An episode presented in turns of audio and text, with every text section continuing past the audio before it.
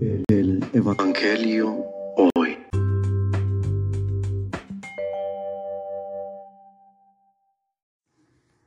Del Santo Evangelio según San Lucas.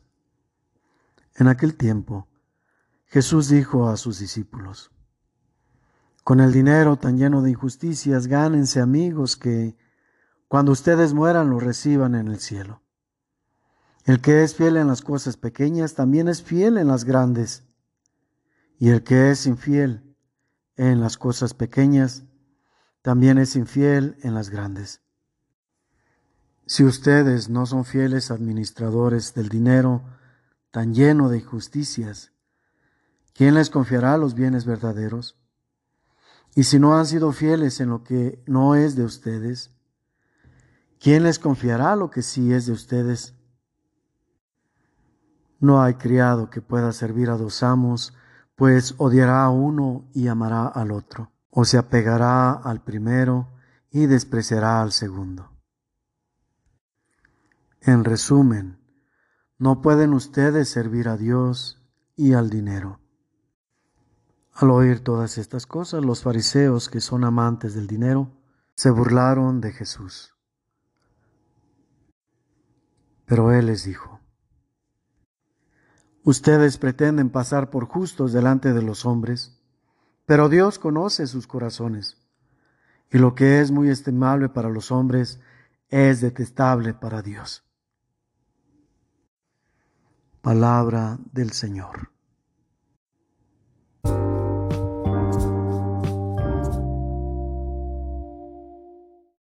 La situación hoy.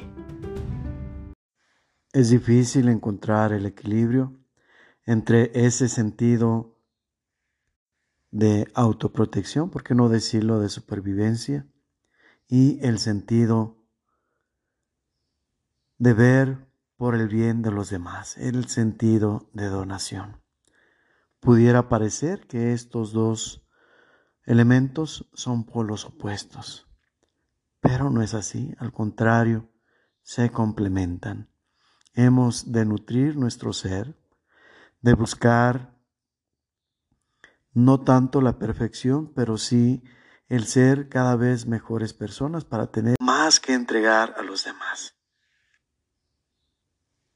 Debemos evitar ciertos desórdenes, uno de ellos, el ver siempre al otro como una amenaza para nuestro ser, para nuestra integridad.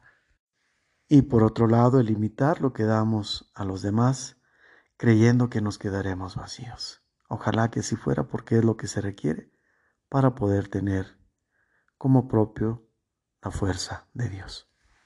Reflexión.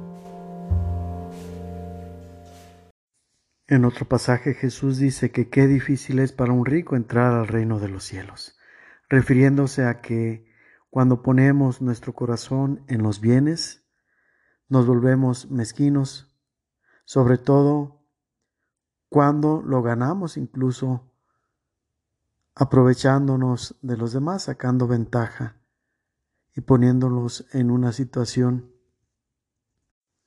vulnerable. El verdadero uso del dinero sería como cualquier otro don, ponerlo al servicio de los demás, saber hacer caridad con él porque reconocemos que Dios nos da el trabajo y cuando lo ganamos sobre todo honradamente, este lo compartimos con aquellos que más lo necesitan. Y cuando Dios ve esa manera de obrar conforme a lo que tenemos, Dios sigue dando la abundancia para que se siga practicando la caridad entre todos. Pues de esa manera todos podemos percibir la presencia de Dios, quien ayuda a través de los bienes que el Señor le ayuda a conseguir, a lograr, y los que son ayudados experimentan pues la bendición de una mano que los ayuda a salir adelante. A esto se refiere Jesús cuando dice, ganen amigos con el dinero tan lleno de injusticias. En relación a este buen uso de los bienes y del dinero, es que Jesús concluye al final del pasaje diciendo que no se puede servir a Dios y al dinero.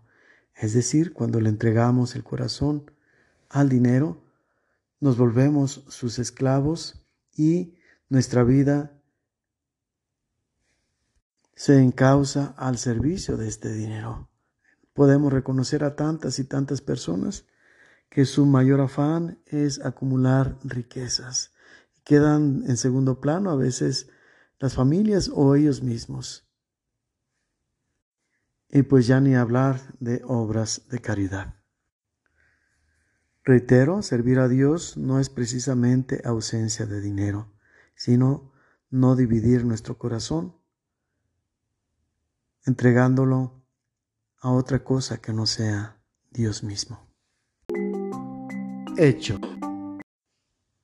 La inercia de nuestro tiempo nos lleva a estar en varias cosas a la vez, tener varios proyectos iniciados, tener incluso varias afecciones a la que les dedicamos tiempo.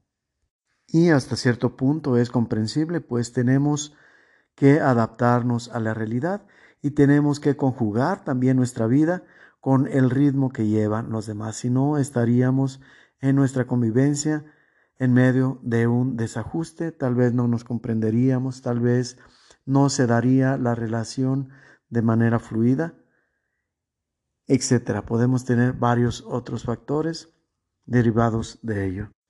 Pero lo cierto es también que ello no nos debe impedir ser cuidadosos para no participar de cosas opuestas, es decir, para no crearnos diversas personalidades, para no tener a veces incluso doble vida.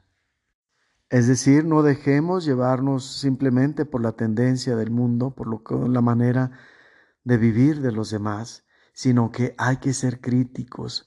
No podemos eh, con cierto grupo de personas ser muy espirituales y con otro tipo de personas ser muy entregados a las banalidades.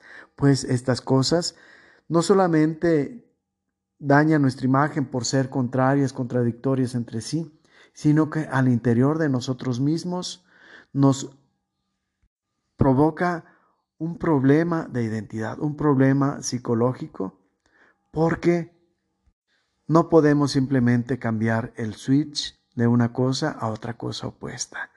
Tenemos que ir fraguando una personalidad muy bien definida, una personalidad que tenga en su centro una convicción, un ideal, y que ciertamente pueda ser flexible hacia un extremo o hacia el otro, pero sin descuidar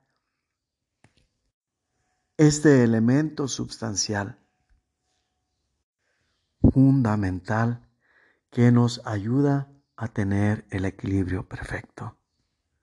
Si no lográramos esto, estaríamos expuestos o bien a echarle agua bendita a los negocios turbios y con esto creernos que no estamos incurriendo en ninguna falta, en ninguna incongruencia. O por otro lado, podríamos caer en querer comprar la fe con aquello que hemos logrado en nosotros. No somos el superhombre del que hablaba el filósofo Nietzsche. El superhombre ya existe y es uno solo, Jesús. Aprendamos de Él, busquemos imitar sus gestos, sus palabras, sus acciones, para poder tener una vida mejor y poder tener algo mejor que brindar a nuestros hermanos, a los demás.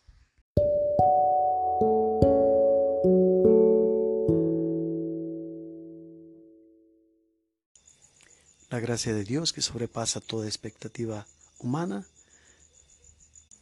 sea depositada en sus corazones y la bendición de Dios Padre, Hijo y Espíritu Santo descienda sobre ustedes y permanezca para siempre.